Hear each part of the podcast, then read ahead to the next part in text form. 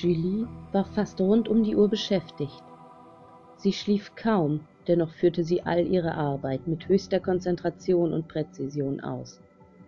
Gerade war sie dabei, in Fatimas Zimmer Ordnung zu schaffen und zu putzen. Der nackte junge Mann war zwar etwas im Weg, aber sie putzte einfach um sein Bett herum. Er faselte irgendwas und schien sie um etwas bitten zu wollen, doch Julie hörte nicht zu. Er fiel nicht in ihr Aufgabengebiet. Sein Gejammer ließ sie völlig kalt, und nachdem sie alles zu ihrer Zufriedenheit geputzt und aufgeräumt hatte, verließ sie den Raum, ohne ein Wort gesagt zu haben. Als nächstes war eigentlich Charlies Arbeitszimmer dran, aber da dort gerade jemand lebte, war es ihr verboten einzutreten. Sie hatte lediglich Befehl, nach dem Mädchen zu sehen, denn diese sollte sich weder verletzen noch sterben. Daher öffnete Julie die Tür alle 30 Minuten einen Spalt, um sicherzugehen, dass alles in Ordnung war. Als sie dieses Mal schaute, lag das Mädchen auf dem Boden. Julie konnte eine flache Atmung erkennen und schloss die Tür wieder. Mehr hatte sie nicht zu tun. Anschließend nahm sie sich Desirees Puppenzimmer vor. Das dauerte immer am längsten, da sie gründlich Staubsaugen und alle Schränke auswischen musste. Julie war keineswegs genervt, denn solche Gefühle hegte sie nicht. Sie erledigte ihre Aufgaben gewissenhaft und ohne Widerworte. Sie beschwerte sich niemals, und es kam ihr erst recht nicht in den Sinn, sich zu widersetzen, egal was von ihr verlangt wurde. In dem einen Zimmer musste sie auch die Bettwäsche wechseln.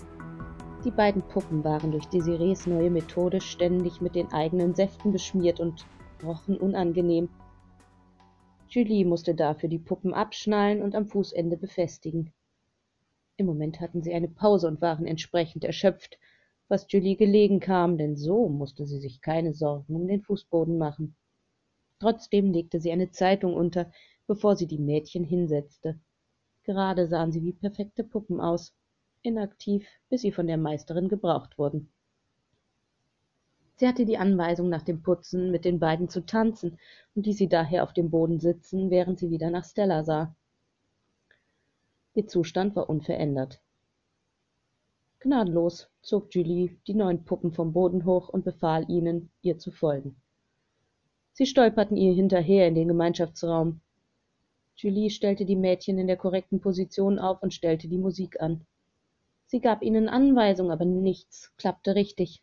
Ihre Haltung war schlaff, ihre Eleganz nicht vorhanden, und ständig machten sie falsche Schritte.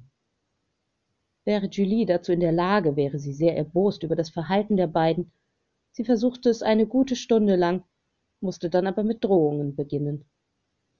Julie hatte die Erlaubnis, die zwei Puppen mit Desirees neue Gehorsamkeitsmethode zu unterrichten und sah sich bald gezwungen, dies zu tun. Nachdem sie erneut nach Stella gesehen hatte, nahm sie die Geräte aus einer Schublade im Gemeinschaftsraum.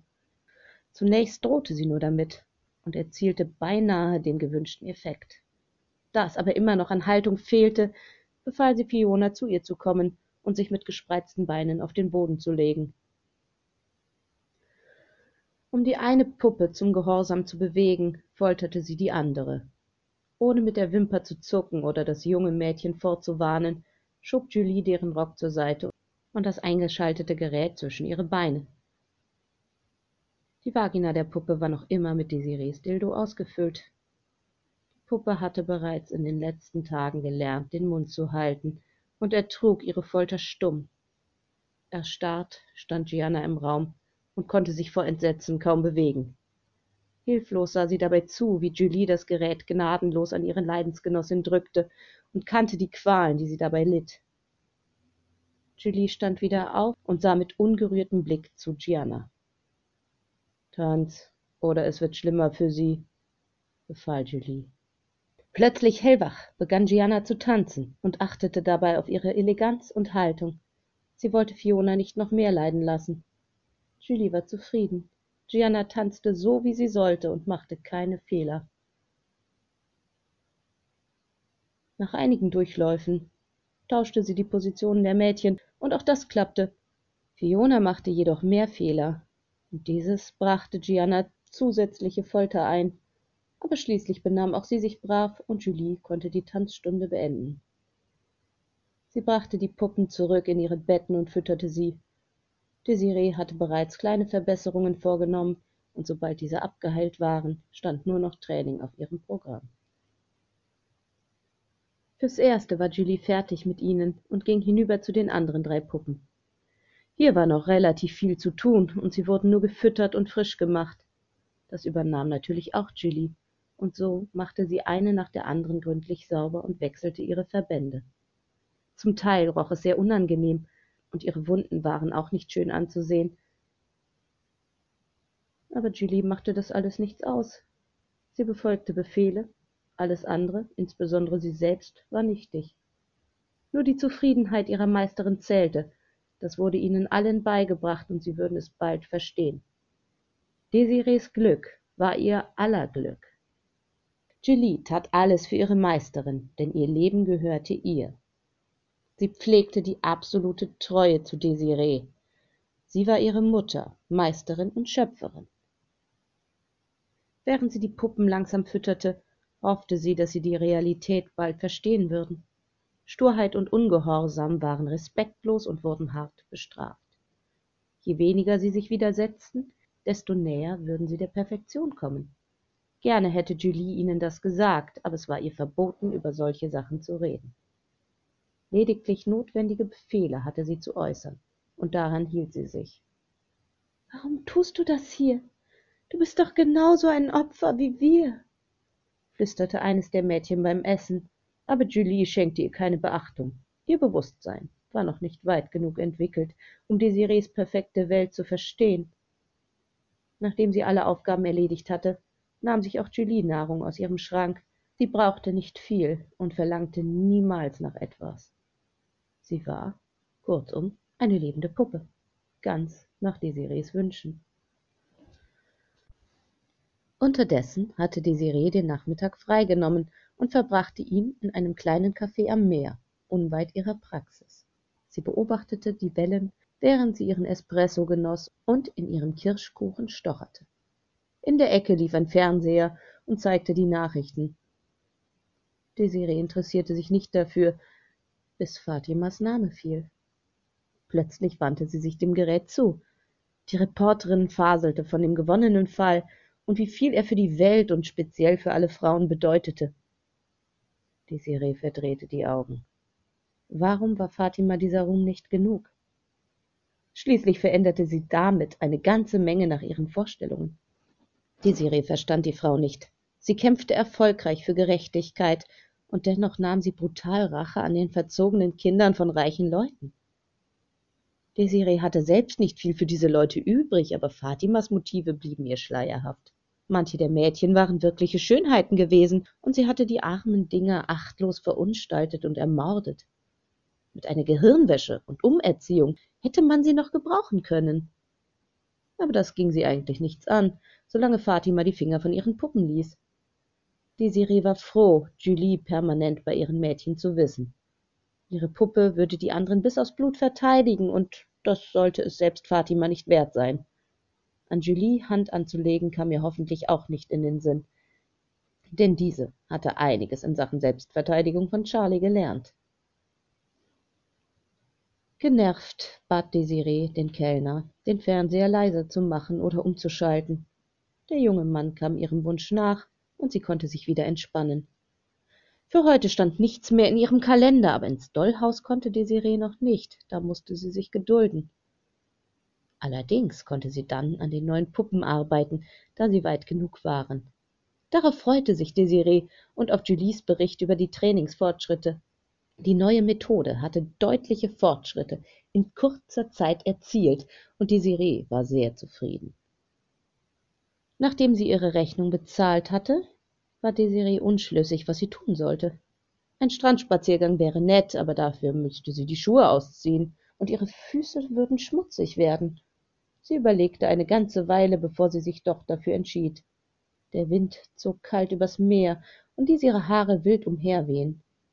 Sand war wärmer, als sie erwartet hatte, und so konnte sie recht gut in den weichen Körnern spazieren, ohne dass ihre Füße einfroren. Es waren nur wenige Leute unterwegs, hauptsächlich Familien mit Kindern oder verliebte Pärchen. Desiree war froh, keines von beidem ertragen zu müssen.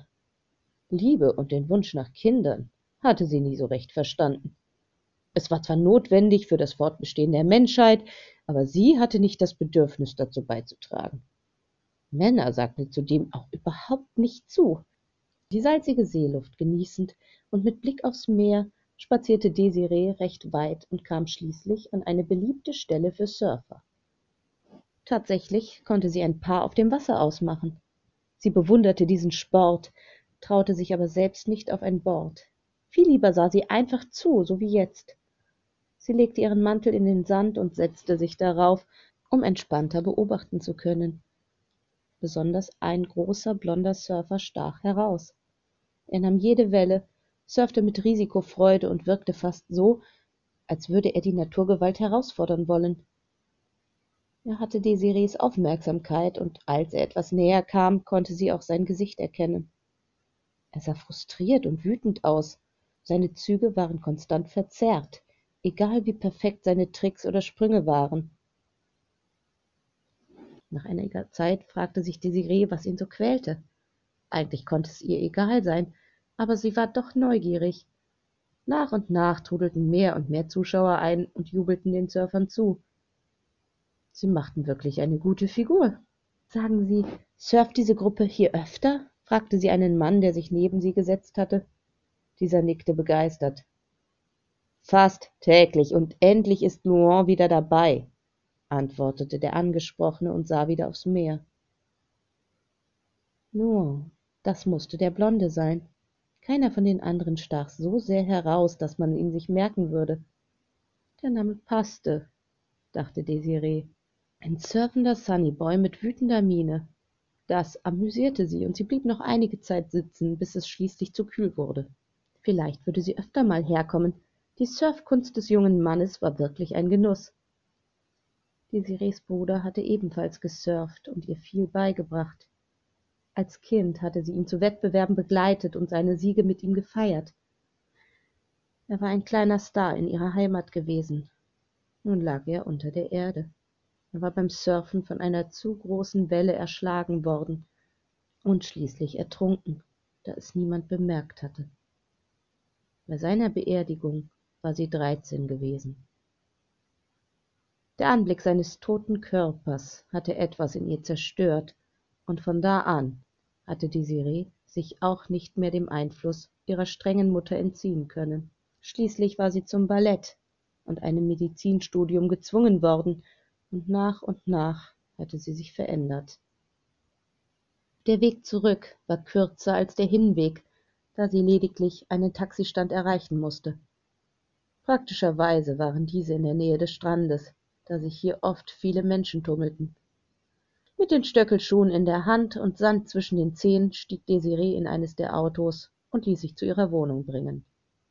Die Kälte war ihr schließlich doch in die Knochen gekrochen, und sie seufzte erleichtert, als sie ihr Apartment erreichte und sich in die duftende Badewanne sinken lassen konnte.